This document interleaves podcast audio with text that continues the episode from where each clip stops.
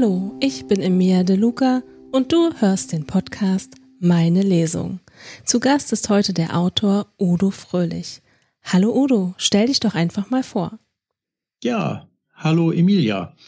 Ich freue mich, dass ich ja mal wieder dabei sein darf mit meiner Kurzgeschichtensammlung. Ich bin Udo Fröhlich und äh, wohne mit meiner Frau, zwei Katzen und einer Schildkröte in einem kleinen beschaulichen Dorf in OWL, Ostwestfalen-Lippe, wie man so schön sagt. Äh, seit meiner frühesten Kindheit bin hier groß geworden und hier außer zu Urlauben oder Heavy-Metal-Konzerten nie weggefahren. Ähm, seit meiner Jugend schreibe ich Kurzgeschichten und irgendwann sind dann auch ja zu späterer Zeit, sagen wir es mal so, äh, Romane dazu gekommen. Inzwischen habe ich äh, über einen kleinen regionalen Verlag drei Romane veröffentlicht und diese Kurzgeschichtensammlung Aber Makaber, aus der ich dann gleich lesen werde.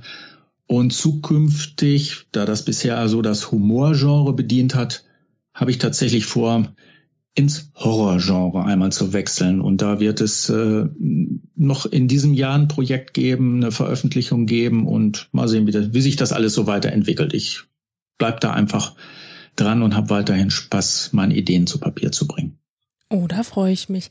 Du bist ja auch nicht das erste Mal dabei. Du bist geführt, glaube ich, zum zehnten Mal dabei. Also es fühlt sich zumindest für mich so an. Ewig. Ich bin fast wöchentlich dabei, genau. Ja, ne? Ich hoffe, das bleibt auch so. An mir soll es nicht liegen. An mir auch nicht.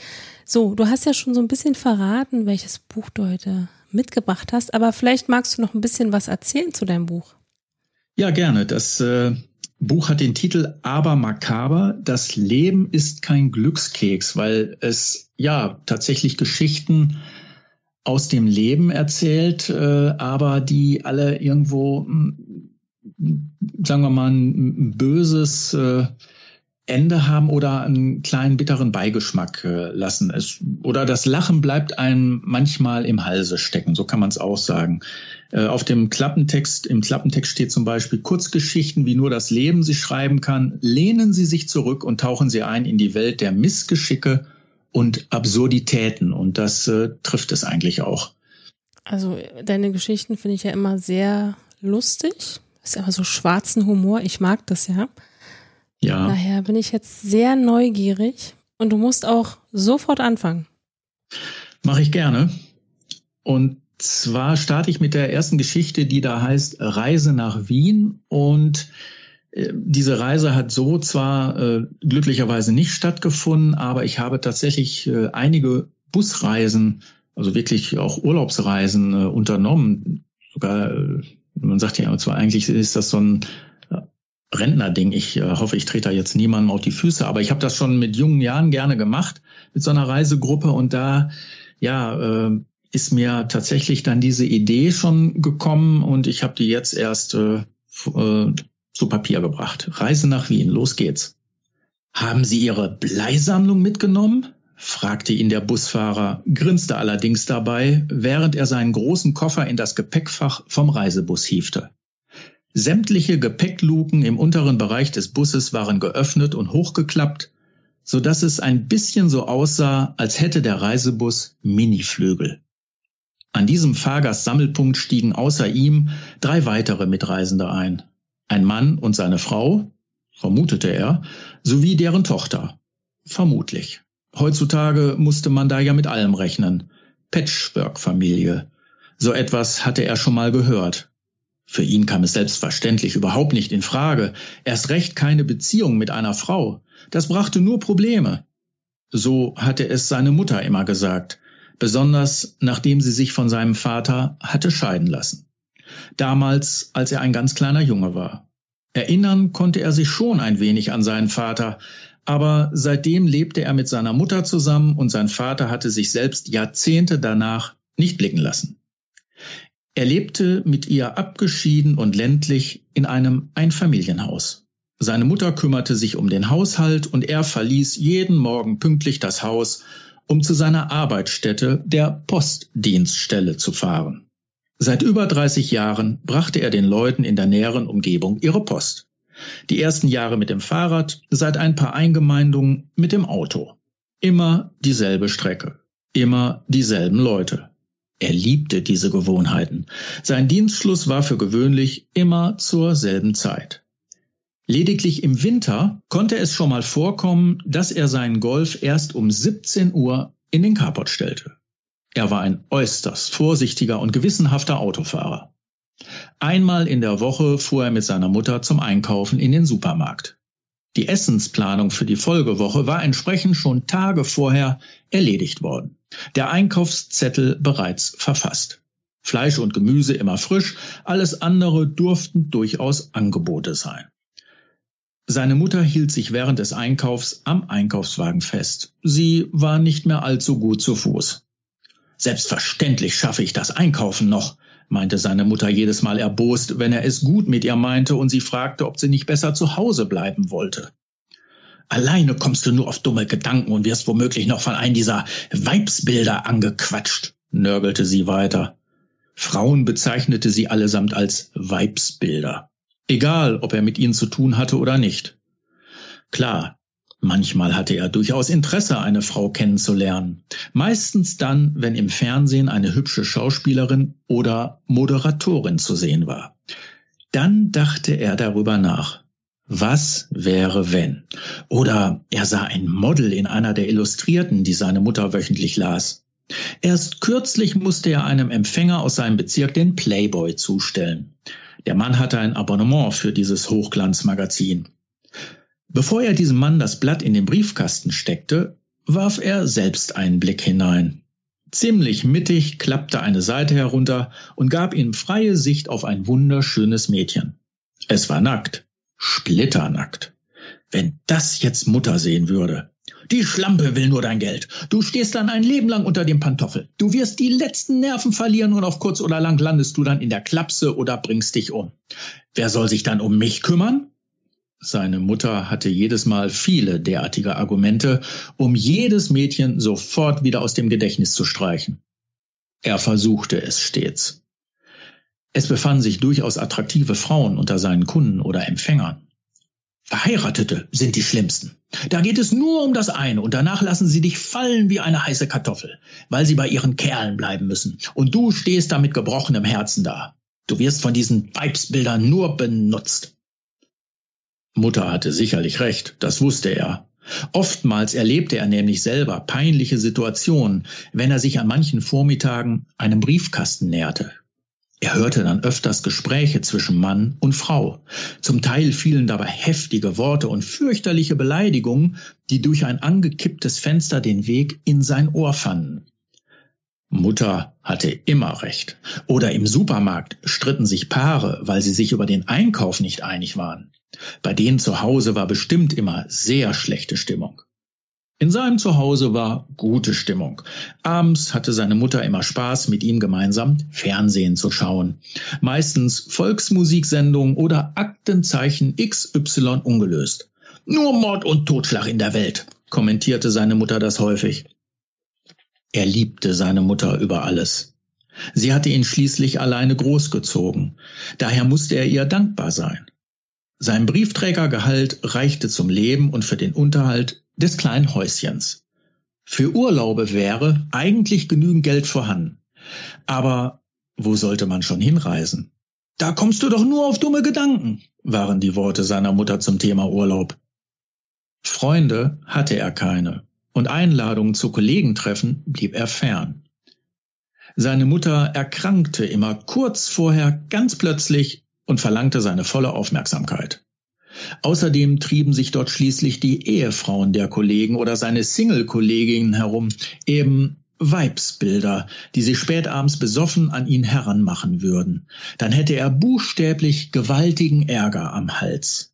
Also blieb er lieber zu Hause. Das Lesen war sein Hobby. Insbesondere Reiseberichte von berühmten Auslandsreportern oder Autoren. So war er quasi über seine Bücher schon fast überall gewesen. Eine Stadt hatte es ihm immer wieder angetan. Wien. Wien tauchte oft in Fernsehsendungen oder Illustrierten auf. Sogar ein Playboy-Fotoshooting hatte dort stattgefunden. Er hatte erst kürzlich wieder einen Blick in das Heft geworfen. Wien musste wunderschön sein. Alte Architektur neben modernen Gebäuden. Der Prater. Vielleicht könnte er Mutter doch dazu überreden, etwas Geld für eine Reise nach Wien anzusparen. Er traute sich jedoch nicht, sie zu fragen. Daher legte er heimlich jeden Monat ein hübsches Sümmchen in seinen Nachttisch. Er schlief immer noch in seinem Jugendzimmer, eigentlich sein Kinderzimmer. 1000 Euro befanden sich irgendwann in der Metallschatulle. Damit könnten er und seine Mutter mit dem Reiseunternehmen Lilienbröker nach Wien fahren. Eine Woche mit Halbpension. Lass mich bloß mit diesen Quacksalbern in Ruhe. So lehnte seine Mutter ein Angebot ab, sie zum Arzt zu fahren, nachdem ihr Husten in den letzten Tagen wesentlich schlimmer geworden war. Stattdessen schickte sie ihn tagelang los, um irgendwelche Lutschbonbons oder Tropfen aus dem Supermarkt zu besorgen, die seine Mutter in Werbespots gesehen hatte. Soweit er sich erinnern konnte, war seine Mutter nie ernsthaft krank gewesen. Der Husten wurde stärker, zudem baute sie körperlich immer mehr ab. Zum Glück hatte seine Mutter ihm das Kochen beigebracht.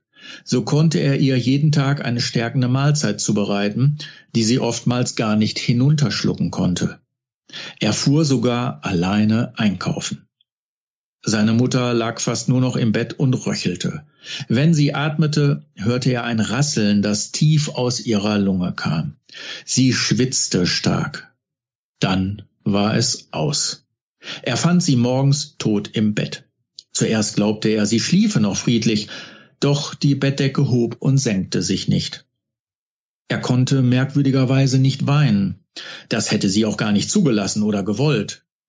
Lange schaute er sich ihren toten Körper an, wie sie so im Bett lag. Gleichzeitig überlegte er, was er von nun an die ganzen Abende alleine machen sollte. Er würde mehr Fernsehen schauen oder Bücher lesen. Er könnte aber auch auf Reisen gehen und beim abendlichen Gebet seiner Mutter davon erzählen. Er würde den Frauen weiterhin aus dem Weg gehen. Das hatte er seiner Mutter immer wieder versprochen. In seinem Leben sollte es nur eine Frau gegeben haben. Mutter. Nun saß er auf seinem Platz im Reisebus vom Reiseunternehmen Lilienbrücker und freute sich auf Wien. Ja, er hatte tatsächlich direkt in deren Reisebüro eine Fahrt für eine Person nach Wien gebucht. Allerdings ein Doppelbettzimmer.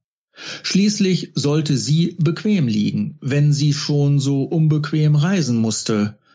Da unter ihm, im Gepäckraum, im Koffer.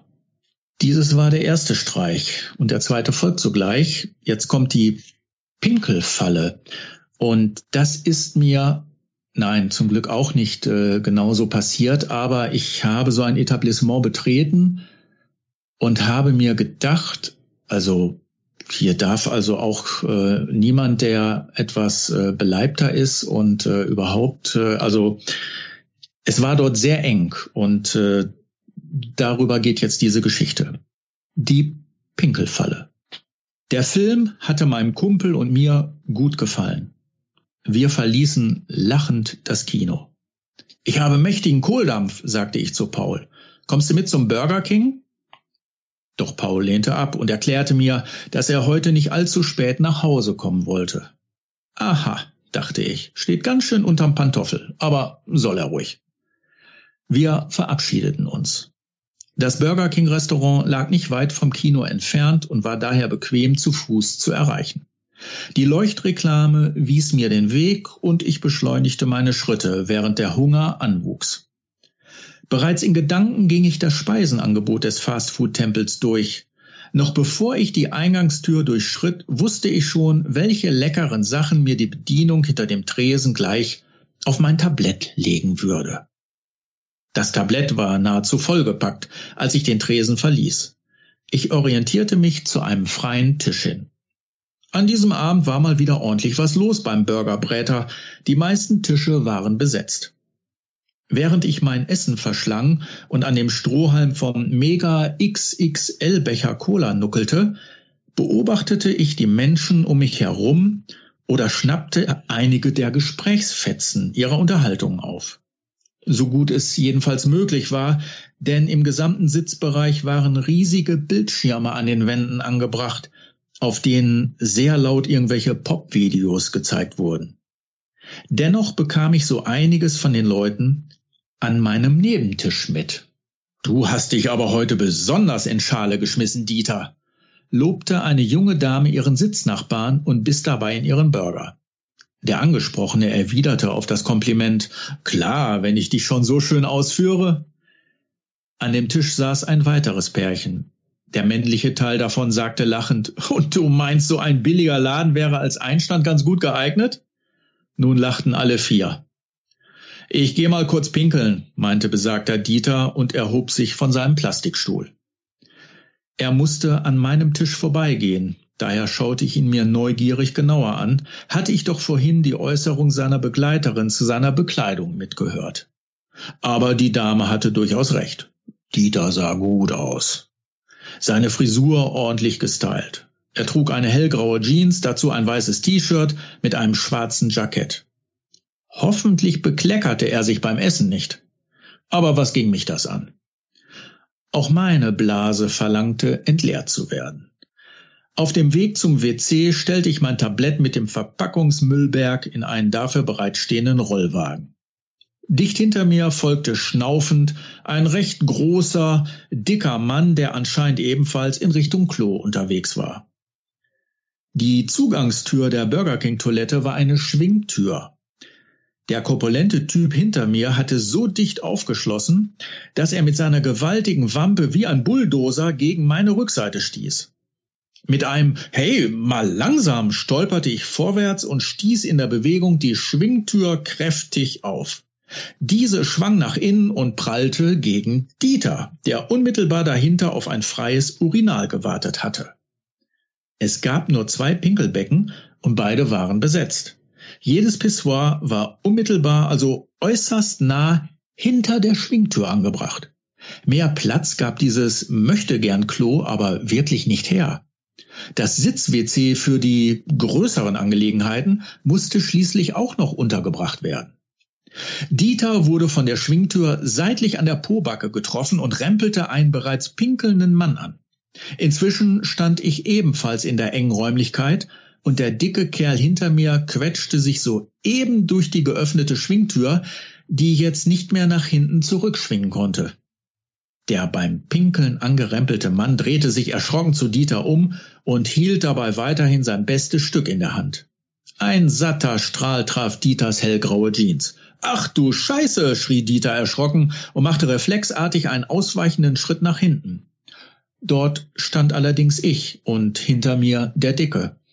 Dieter kam also nicht weiter als auf meinen linken Fuß. Autsch, schrie ich und versuchte, meinen Fuß unter Dieters Stiefelette wegzuziehen. Dabei geriet Dieter leider ins Stolpern und fiel gegen die Klokabinentür, die soeben von einem Gast geöffnet wurde, der seine Sitzung beendet hatte, während im Hintergrund der Spülkasten rauschte. Dieter fiel mit den Armen rudernd dem Gast in dessen Arme und beide torkelten wie zwei Besoffene auf dem Christopher Street Day auf die Kloschüssel zu. Dabei blieb Dieter unglücklich mit einem Jackettärmel an der Türklinke der Klokabinentür hängen und riss diesen bis zum Ellenbogen auf. Sag mal, geht's noch? fragte der Klokabinengast verärgert und stieß Dieter von sich weg. Er kam nun wieder zu mir getaumelt. Doch dieses Mal konnte ich mehr oder weniger geschickt ausweichen, so dass Dieter weich gegen den dicken Mann hinter mir prallte. Dieters Gesicht verschwand zwischen den schwitzigen Brüsten der stark Adipösen. Der Mann packte mit seinen großen Händen Dieters Kopf, auf dem kürzlich eine astrein frisierte Frisur gesessen hatte, und schubste ihn von sich weg. Dieters Frisur ähnelte daraufhin einem explodierten Huhn. Dieter stützte sich auf dem winzigen Waschbecken ab, erwischte aber versehentlich den Handcreme-Seifenspender direkt am Spenderkopf. Mit einem Blub spritzte etwas blaue Handseifencreme auf Dieters weißes T-Shirt. Ich dreh durch. Mit diesen Worten kämpfte sich Dieter aus der beengten Männertoilette heraus. Frisur verwüstet, Jackett aufgerissen, T-Shirt verschmiert und Jeans angestrollt. Dieter sah aus wie nach einem Wacken-Open Air. Das würde sicherlich noch ein netter Abend für ihn werden. Aus dem Frauenklo kam ein Schrei, nachdem Dieter vor lauter Not hineingepoltert war. Ich konnte mich endlich vor ein freies Urinal stellen und entleerte mit einem leisen Seufzer meine Blase. Der dicke Mann stand eng neben mir, schwitzte und grinste zu mir rüber. Ich begann zu zittern. So, weiter geht's. Diesmal äh, kommen wir ein bisschen in den Fantasy-Bereich. Es geht um Gartenzwerge und tatsächlich habe ich mal in den neuen Bundesländern, ich wurde mal eingeladen von ehemaligen Kollegen in ihre äh, Datscha und dort standen wirklich in dem ja sehr groß angelegten Schrebergarten äh, unendlich viele äh, Gartenzwerge, aber äh, sehr äh, besondere, die äh, ja ihr äh, Mäntelchen vorne wie so ein Exhibitionist geöffnet hatten oder ihren äh, nackten Po zeigten, was auch immer. Ich fand das sehr ach, ja amüsant, äh, hatte ich so nicht erwartet, hat mich dann aber tatsächlich zu folgender Geschichte inspiriert. Die Geschichte heißt Jeder ist etwas Besonderes. Barbara ärgerte sich schon am frühen Morgen, als sie sich mal wieder ihrem wunderschönen Gartenteich genähert hatte und feststellte, dass sie den Goldfisch mit der weißen Seitenflosse nicht mehr entdecken konnte. Somit fehlte bereits Fisch Nummer sieben und täglich wurden es weniger. Erst letzte Woche war Barbara ins Zoofachgeschäft gegangen und kurze Zeit später mit einer durchsichtigen Plastiktüte halb voll mit Wasser und fünf Fischen wieder herausgekommen. Die Goldfische kosteten in diesem Geschäft nicht besonders viel, dennoch musste Barbara jedes Mal mit dem Bus in die Stadt fahren, den relativ weiten Weg zum Zoogeschäft auf sich nehmen und dabei den ihr entgegenkommenden Menschen ausweichten. Sie hasste es, wenn Menschen sich in größeren Massen ansammelten und noch dazu in Bewegung gerieten.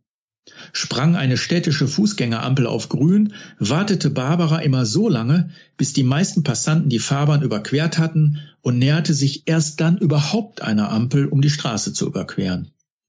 Sie mochte es im Anschluss nicht, wenn sich alle Augenpaare im Bus zu ihr wandten, weil sie eine Tüte mit Wasser und Fischen auf dem Schoß balancierte. Zumindest kam es ihr so vor, als ob jeder Fahrgast sie anstarrte. Zu Hause angekommen, entleerte sie freudig die Plastiktüte über ihrem Gartenteich und sprach Herzlich willkommen, neue Fischlein, und fühlt euch wohl. Sie blieb dann immer ein paar Minuten stehen und beobachtete, wie die neuen Goldfische den Teich erkundeten oder einfach nur von links nach rechts und umgekehrt schwammen. Das machten die älteren Gartenteichbewohner zwar auch, aber bei den neuen war es etwas Besonderes, fand Barbara. Gleichzeitig blickte sie voller Verzückung auf ihre fünf Gartenzwerge, die sie um den Teich herum platziert hatte. Ein Zwerg mit einer Schubkarre, einer mit einer Angel, ein Zwerg mit einer Sense, einer mit einem Spaten und ein Zwerg hielt eine kleine Forke in seinen putzigen Händchen. Jeder Zwerg war etwas Besonderes. Das hatte ihr der Verkäufer im Antiquariat mitgeteilt, als Barbara wochenlang, fast täglich in seinen Laden geschlichen war und schüchtern vor den Zwergen stehen blieb. Was kostet ein Zwerg? hatte sie ihn irgendwann einmal mutig gefragt. Die Zwerge darf ich nur komplett verkaufen. Das gibt sonst Unglück. Die fühlen sich nur in geselliger Runde wohl. Während der alte Mann das sagte, zwinkerte er ihr mit einem Auge zu. Barbara errötete und fand das etwas frech von dem Mann. Sie hatte noch nie einen Mann in ihrem Leben gehabt, und das sollte auch so bleiben. Sie fühlte sich als Single wohl und blühte bei ihrer Arbeit im Stadtarchiv richtig auf. Dort heftete sie vorsichtig alte Dokumente wieder ab, die sich jemand ausgeliehen hatte, oder sie archivierte neue Schriftstücke, die ein Studierter oder ein Geistlicher oder ein geistlich Studierter im Archiv abgegeben hatte. Wichtig war für sie, dass sie alleine arbeitete. So lebte sie seit fast 30 Jahren ihr Single-Dasein in einem kleinen Häuschen am Stadtrand mit einem überschaubaren Garten und darin ihr wunderschöner Fischteich mit der besonderen Zwergengarde. Die Zwerge stammten aus Indien oder China. Das hatte ihr der Verkäufer zwar gesagt, doch hatte Barbara das wieder vergessen. Für sie war es nur wichtig, dass diese Zwerge nicht so kitschig bunt aussahen wie alle anderen Gartenzwerge in den umliegenden Gärten oder die häufig obszönen und ihr Geschlechtsteil entblößenden Zwerge in den Schrebergärten der Kleingartenkolonien der Städter. Diese Kleingärten hatte sie sich vor ein paar Jahren mal angesehen und in fast jedem dieser Kleingärten mit oftmals erbärmlichen Fischteichen, die in ihren Augen eher größeren Springbrunnen glichen, stand ein ferkeliger Zwerg. Kopfschüttelnd hatte sie damals die Gartenkolonie verlassen. Sie hatte sich Anregungen und keine Aufregungen erhofft. Ihre Zwerge waren dunkelbraun mit schwarzen Mützen und Stiefelchen und trugen silberne, glänzende Bärte, in denen sich im Sommer das Sonnenlicht spiegelte. Dann tanzten bunte Lichter auf der Teichoberfläche, weil die Zwerge dicht am Wasser standen und die Sonnenstrahlen mit ihren Bärten reflektierten. Zudem grinsten die Zwerge nicht so blöd wie ihre deutschen Verwandten, sondern blickten ernst, eben wie bei der Arbeit. Barbara blickte ebenfalls sehr ernst, wenn sie ihrer Arbeit nachging, ja sogar bei der Gartenarbeit zu Hause. Schließlich sollte und musste alles perfekt durchgeführt und erledigt werden. Dabei durfte man nicht lachen. Oder waren die Zwerge aus Russland? Sie wusste es nicht mehr und es war ihr auch egal.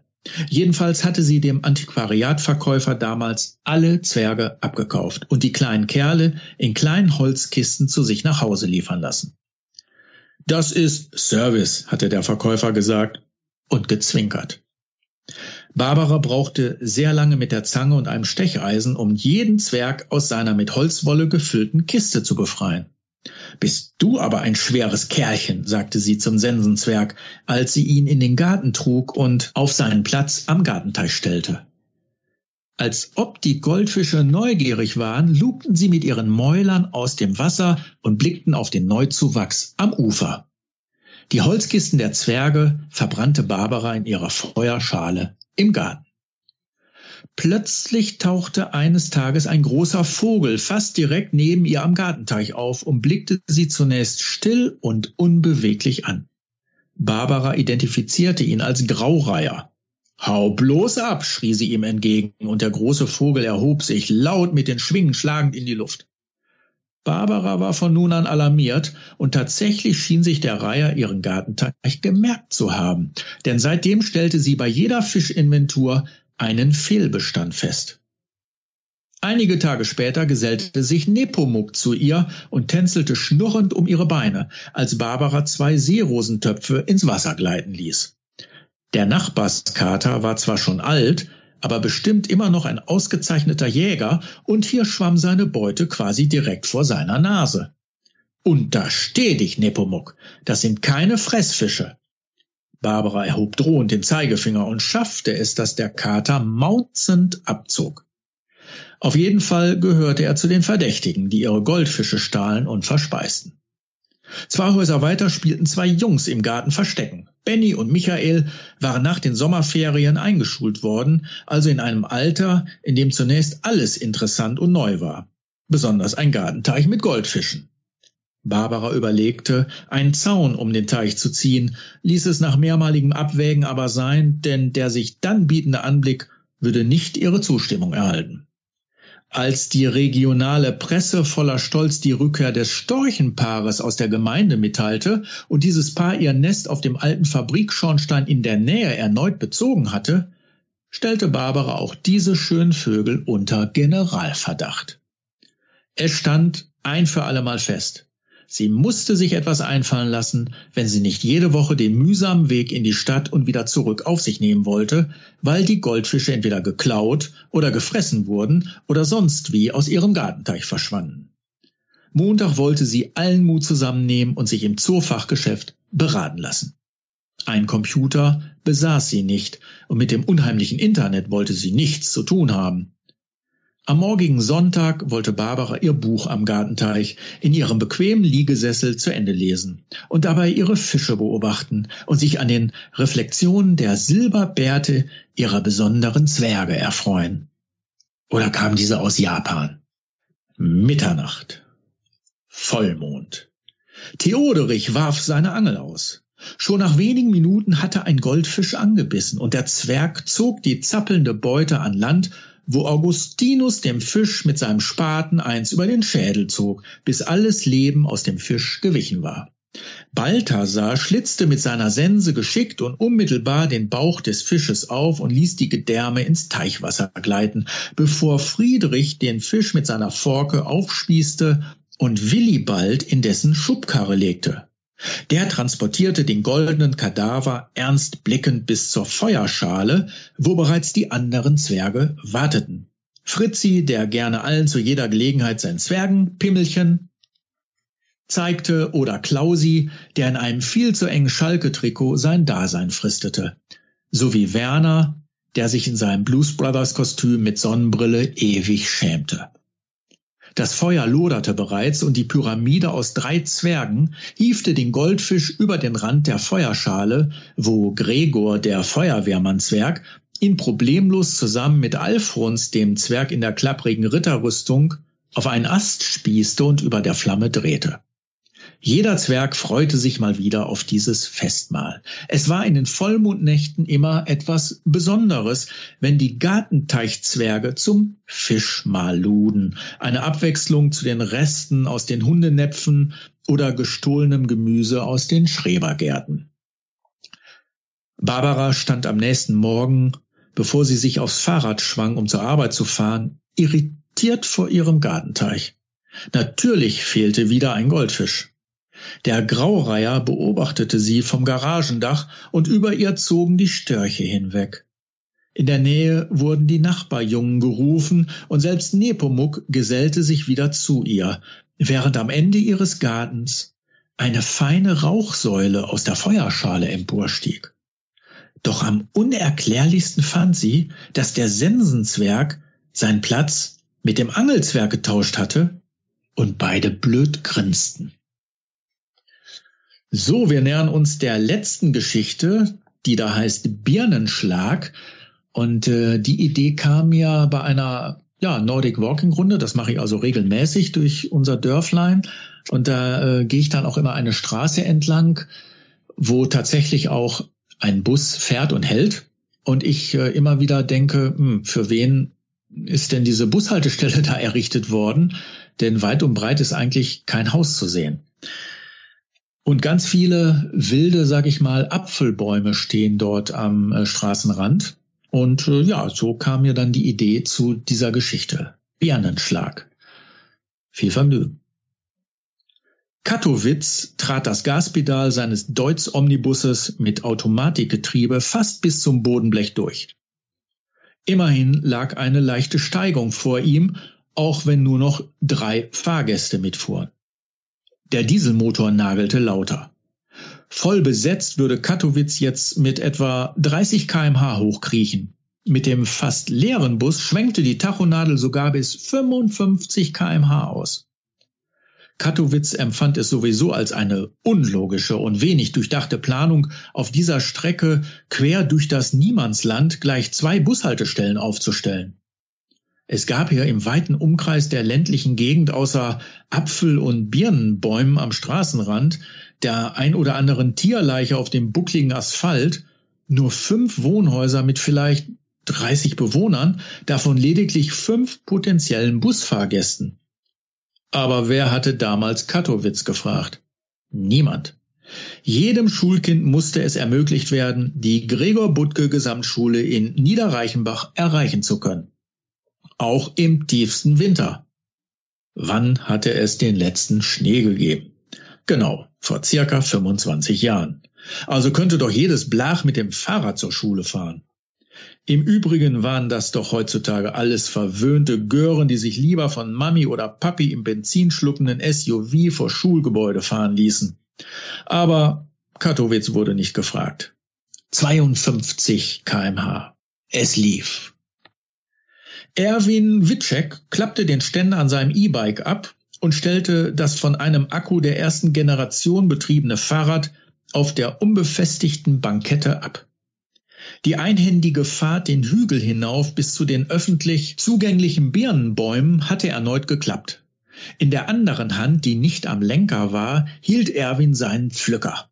Eine drei Meter lange Holzstange, an deren Ende das Körbchen befestigt war, in das die Äpfel oder Birnen fielen, die Erwin durch Ruppeln und Zuckeln an den voll behangenen Ästen löste. Ein paar Früchte fielen in den Graben, einige wenige platschten auf den Asphalt, wo sie final von den Fahrzeugen plattgefahren wurden. Die Äpfel und Birnen im Graben dienten als Nager- und Wespenfutter. Erwin reckte sich und sein dürrer 69-jähriger Arm diente als Verlängerung der Pflückstange. Die ersten Birnen schlugen neben ihm auf. Erwin rettete sie in seinen Metallkorb auf dem Gepäckträger. Es würde heute wieder eine gute Ernte geben. Bernie Stecker blickte auf seinen am Lenker befestigten Billigtacho aus dem Aldi und sah erfreut eine 32 aufblinken. Das war fast ein Geschwindigkeitsrekord für ihn. Auch wenn es nun bergab ging und er überhaupt nicht mehr in die Pedale seines Trekkingfahrrads treten musste. Mit seiner linken drückte er den aerodynamisch geformten Helm fester auf den Schädel. 33. Von weitem sah er Erwin Witschek mit seiner Pflückstange hantieren. Bernie und Erwin kannten sich. Kein Wunder bei nur fünf Häusern im näheren Umkreis. Der 17 Uhr Bus schien ebenfalls unterwegs zu sein. Wie immer auf die Minute pünktlich, um Bärbel Schlüter, Hans-Georg Bohnkamp und den kleinen Timmy Petschel auf zwei Haltestellen zu verteilen. Bernie sah das grüne Ungetüm auf der Gegenfahrbahn. Katowitz fluchte. Schon wieder dieser Rentner, der sich sein Obst nicht im Supermarkt kaufte, sondern kostenlos von den öffentlichen Bäumen ergaunerte. Geizhals! Sein blödes Fahrrad stand wieder dicht am Straßenrand auf der seit Jahren immer bröckeliger werdenden Bankette. Katowitz verzichtete auf den Blinker. Hinter ihm war eh niemand. Da war nie einer. Er lenkte den Bus am Fahrradlenker vorbei, während die Automatik zwei Gänge hinunterschaltete. Erwin reckte sich, bis sein Gelenkknochen im rechten Arm knackte und knirschte. Die fettesten Bieren saßen leider ganz oben. Aber eine Leiter auf dem Rad zu balancieren, käme einer Zirkusakrobatik gleich. Hab dich! jubilierte Erwin, als die fette Birne in sein Pflückkörbchen plumpste. Die saftigste und dickste Birne löste sich zwar von ihrem durchhängenden Ast, fiel jedoch neben dem Körbchen vorbei. Erwin machte eine Schwungbewegung wie ein Schmetterlingsfänger mit seinem Schmetterlingsnetz, um die Birne wahrhaftig noch im Flug zu erwischen. Wenn dieses prachtvolle Obststück auf den Asphalt klatschen würde, wäre es jammerschade. Die Pflückstange traf die Birne seitlich und gab ihr einen zusätzlichen Effet, so dass sie ihre Flugbahn änderte. Erwins Blick folgte ihr. Katowitz sah gleichzeitig etwas durch die Luft fliegen, während sich ein ganz in Rot gekleideter Radfahrer auf der Gegenfahrbahn mit einem Affenzahn näherte. Die gewaltige Birne knallte Bernie zentral auf die Helmmitte. Wäre sein Haupt unbedeckt gewesen, hätte sich eine ordentliche Birnengrütze über sein seidiges Haar ergossen. Dennoch erzeugte das unerwartete Geschoss einen gehörigen Schrecken bei Bernie. Er löste die rechte Hand vom Lenker und fasste sich instinktiv auf den Helm, wo er etwas Glibbriges ertastete. Mit seiner linken verriss er erschrocken den Lenker und blickte gerade noch in Katowitz aufgerissene Augen, als er gegen die riesige Windschutzscheibe des Busses klatschte. Sein Trekkingfahrrad verschwand unter dem bremsenden Bus. Bernies Gesicht glitt mit einem quietschenden Geräusch wie ein feuchtes Leder an der Scheibe hinunter, gefolgt von Katowitz Blick. Erwin fiel die Pflückstange aus den Händen. Im Bus hatte sich Bärbel Schlüter nach dem Bremsmanöver wieder gerade auf ihrem mit Kaugummiresten übersäten Sitz aufgerichtet und rief zu Katowitz, kannst mich hier rauslassen. Die paar Meter gehe ich zu Fuß. Das war's. Oh je, was für ein Ende. Ja, ne? Aber makaber. Ja, der Titel passt. Absolut. Lass uns mal über die Entstehung von deinem Buch sprechen. Es ist ja sehr viel schwarzer Humor. Vielleicht magst du dazu ein bisschen was erzählen. Ja, gerne. Äh, ich bin tatsächlich äh, auch ein Fan äh, des schwarzen Humors und ja, wollte den auf jeden Fall in die Geschichten mit einfließen lassen. Und das ist mir, glaube ich, nee, das ist mir zumindest bei jeder Geschichte passiert. Ob es mir gelungen ist, müssen die Leserinnen und Leser dann entscheiden. Auf jeden Fall ist eigentlich jede Geschichte aus ja, ich sag mal, alltäglichen Beobachtungen oder Erlebnissen, Urlauben oder wie ich eben schon erzählt habe, in so einem Fastfood-Restaurant, äh, eine Busreise. Äh, ich behaupte mal, ich bin ein sehr genauer Beobachter, merke mir ganz viele Dinge, die schon von sich aus skurril sind oder passieren, oder ich denke mir, daraus könnte man was machen. Äh, nehme das dann quasi so als äh, Basis, quatsche das oft in mein äh, Handy-Memo rein oder schreibe es mir auf und dann lasse ich dann irgendwann zu Hause der Fantasie freien Lauf. Äh, und es ist anders als bei einem abgeschlossenen Roman. Ich brauche hier ja nicht irgendwie so eine komplette, äh, ja, so einen Handlungsstrang äh, plotten oder äh, verfassen, sondern ich kann das eigentlich auf den Punkt bringen und äh, ja, versuche das immer noch so ein bisschen mit, ja, vielleicht so kleinen schwarzhumorigen äh, Dingen zu würzen und äh, ja, ein bisschen da äh, zu spicken. Das hört sich gut an. Man munkelt, ich verarbeite in den Geschichten auch meine Ängste. Ich will das auch nicht ganz abstreiten. Aber ich finde es sehr unterhaltsam. Also es ist definitiv gelungen. Danke sehr. Also du hast es ja nicht gehört, aber ich habe gelacht die ganze Zeit. Ich fand es mega lustig. Ich, ich, ich hätte es gern gehört. Ja, ich hätte dich aber gestört, daher. Okay, okay. Ich denke, wir kriegen das noch hin, dass du es mal hörst. Gut. Was ist der größte Störfaktor, der dich vom Schreiben abhält? Größte Störfaktor. Äh, ja gut, ich sitze hier äh, ziemlich ja abgeschieden in unserem Haus, äh, so ausgebauten Dachboden. Und äh, tatsächlich kommen aber ja natürlich äh, diverse um Umgebungsgeräusche äh, an mich ran. Und ich bin eigentlich, behaupte ich mal, sehr tolerant, aber in manchen Situationen, wenn man gerade so einen Gedanken fassen möchte und was zu Papier bringen möchte und äh, gerade eine vielleicht eine richtig schöne Formulierung gefunden hat und dann ja, fangen Hunde an zu kläffen oder äh, der Bus äh, muss hupen, weil er an den parkenden Fahrzeugen nicht vorbeikommt, was auch immer. Also es sind die Umgebungsgeräusche, dann klingelt vielleicht mal ein Paketbote. Natürlich habe ich vielleicht das Paket selbst bestellt und es wurde mir ja auch angekündigt, dass es heute geliefert wird und weshalb sitze ich denn dann hier oben und will was schreiben.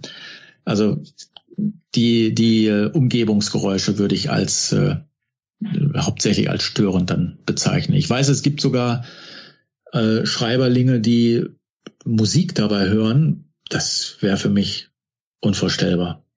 Planst du oder schreibst du einfach drauf los? Ich plane. Also ich äh, mache mir äh, Notizen und dann äh, versuche ich das Ganze erstmal schon mal den Hauptgedanken, worum es gehen soll, sehr komprimiert aufzuschreiben, vielleicht eine halbe Seite. Und dann äh, ja plotte ich das. Also ich äh, halte ja im Prinzip so jedes Kapitel, jede Entwicklung äh, fest, alles handschriftlich, das mache ich alles handschriftlich, bevor ich es dann letztendlich, das lasse ich dann erstmal ein bisschen sacken, bevor ich dann manchmal Wochen später erst äh, das äh, ja dann ins Reine schreibe am PC. Auch deine Kurzgeschichten, ja? Die planst du auch und plottest die komplett? Ähm, Jein. Also die etwas länger, wir hatten ja eine etwas längere, diese Fantasy-Geschichte mit den Gartenzwergen. Da habe ich mir schon so ein bisschen vorher Gedanken gemacht. Äh, ich, klar, welche Zwerge können das sein? Was für Werkzeuge haben die?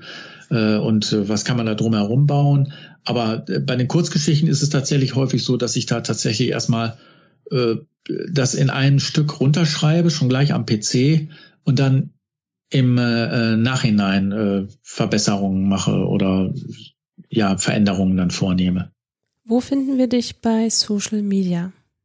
Es gibt äh, den Udo Fröhlich, also die Udo Fröhlich Web, äh, Website, meine Homepage, so heißt es. Ich bin bei Instagram zu finden, auch immer über Udo Fröhlich, Autor bei Facebook. Und äh, ich habe einen kleinen YouTube-Kanal. Ich habe während der Pandemie ganz viele Geschichten eingelesen, Auszüge aus den Büchern. Das möchte ich auch ja jetzt irgendwann auch mal wieder aufgreifen und noch mal so ein bisschen aktualisieren, vervollständigen, noch ein paar Sachen dazu packen. Äh, dort ja gibt es mich halt. Du hast uns ja heute vier Kurzgeschichten aus deinem Buch vorgelesen. Du hast garantiert noch viel mehr Kurzgeschichten in deinem Buch. Daher die Frage, wo können wir jetzt dein Buch kaufen?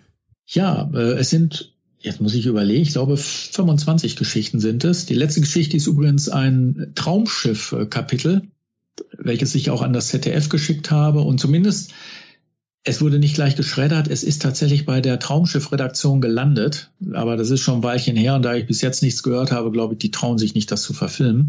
Äh, kaufen kann man das Buch sehr gerne direkt beim Hober Verlag. Das ist der regionale Verlag, äh, bei dem ich ver bisher veröffentlicht habe. Aber ich unterstütze sehr gern oder bitte darum, den äh, lokalen Buchhändler äh, zu unterstützen. Äh, es wird nicht unbedingt jeder Udo Fröhlich da am Regal stehen, aber ne, wenn man vorher anruft, kann man es einen anderen Tag sicherlich dann abholen. Äh, das äh, würde mir sehr am Herzen liegen. Unterstützt äh, Support Your Local Dealer. Das finde ich gut.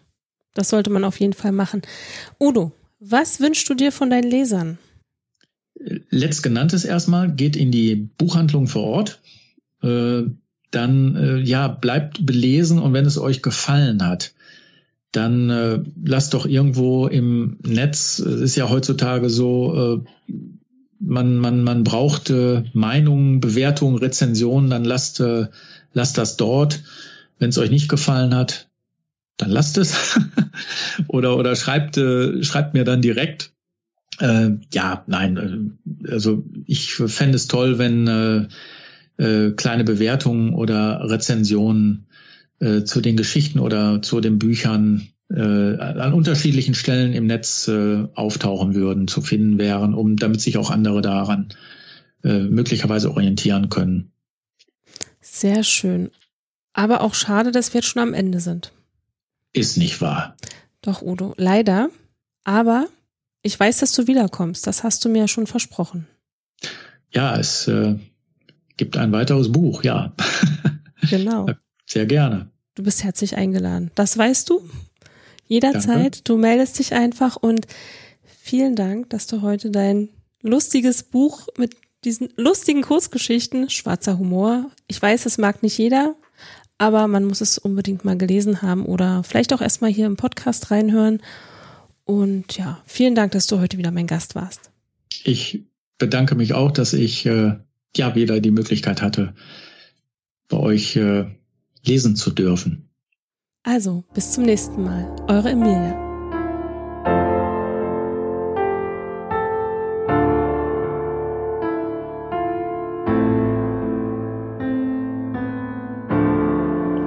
Wenn dir die Folge gefallen hat, abonniere den Podcast und über eine Bewertung würden wir uns sehr freuen. Meine Lesung.